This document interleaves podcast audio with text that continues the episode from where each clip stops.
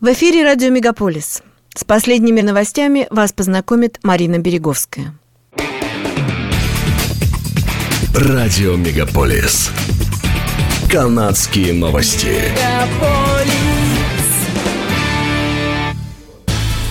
Антарийская полиция сообщила, что участок Highway 631 между городами White River и Plain закрыт для движения из-за лесного пожара на севере Онтарио, который создает чрезвычайно опасные условия в данном районе. В Министерстве природных ресурсов и лесного хозяйства заявили, что в пяти с половиной километрах к западу от White River и в шести километрах к востоку от города Шоплоу бушуют неконтролируемые лесные пожары. В этих местах действует запрет на разведение костров. Для близлежащих пожарам муниципалитетах еще не было издано приказов об эвакуации населения.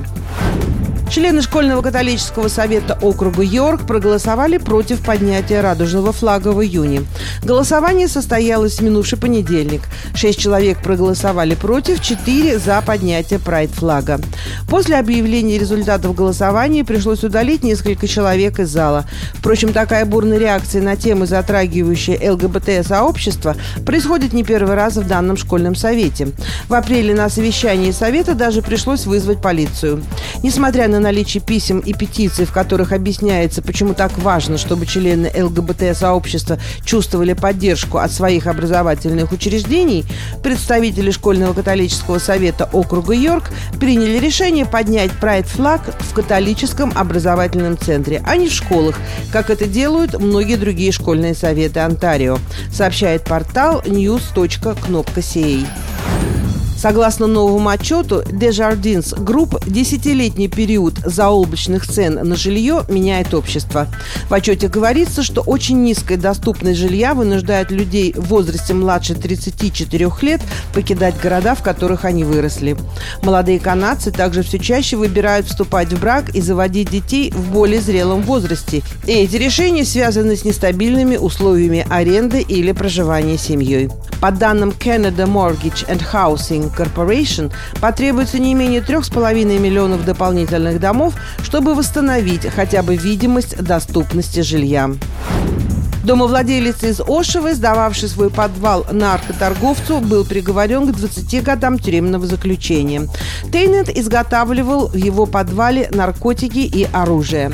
Полиция, накрывшая лабораторию в 2017 году, обнаружила 26 килограммов сильно действующего наркотика и 33 единицы оружия, включая пистолеты и винтовки.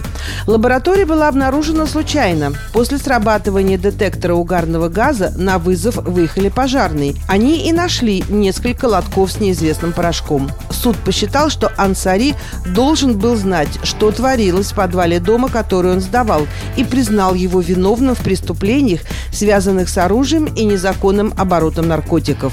В другой канадской провинции, Британской Колумбии, тяжелые наркотики были декриминализированы.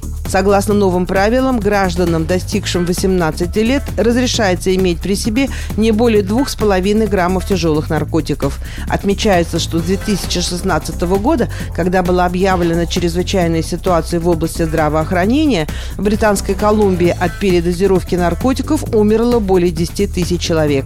Власти утверждают, что легализация наркотиков должна помочь облегчить решение проблемы, пишет издание «Деловой Монреаль». До выборов нового мэра Торонто остается меньше одного месяца. И очередной опрос, проведенный в конце мая компании Main Street Research, показал, что Оливия Чоу укрепляет свои позиции в качестве лидера. Она пользуется ныне поддержкой 35% избирателей. Второе место в опросе занимает бывший заместитель мэра Анна Байлау.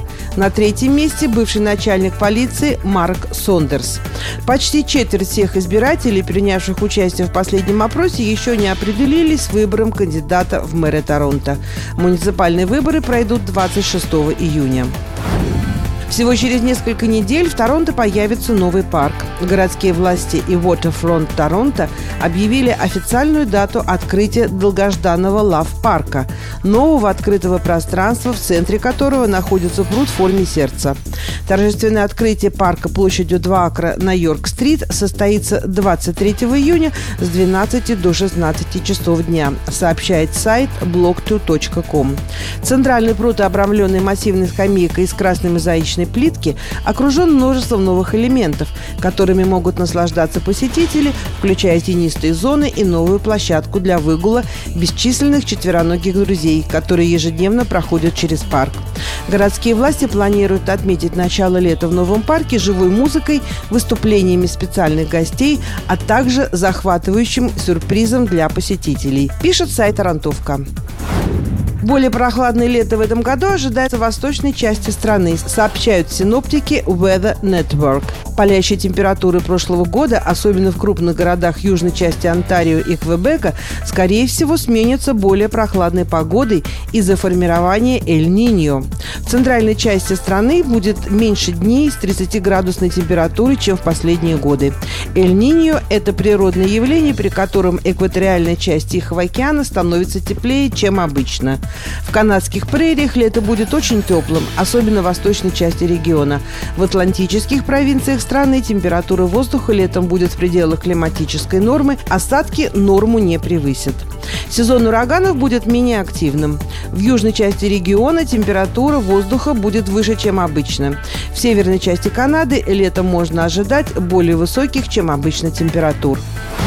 Это были канадские новости на радио «Мегаполис Торонто», которые для вас провела Марина Береговская. Не переключайтесь.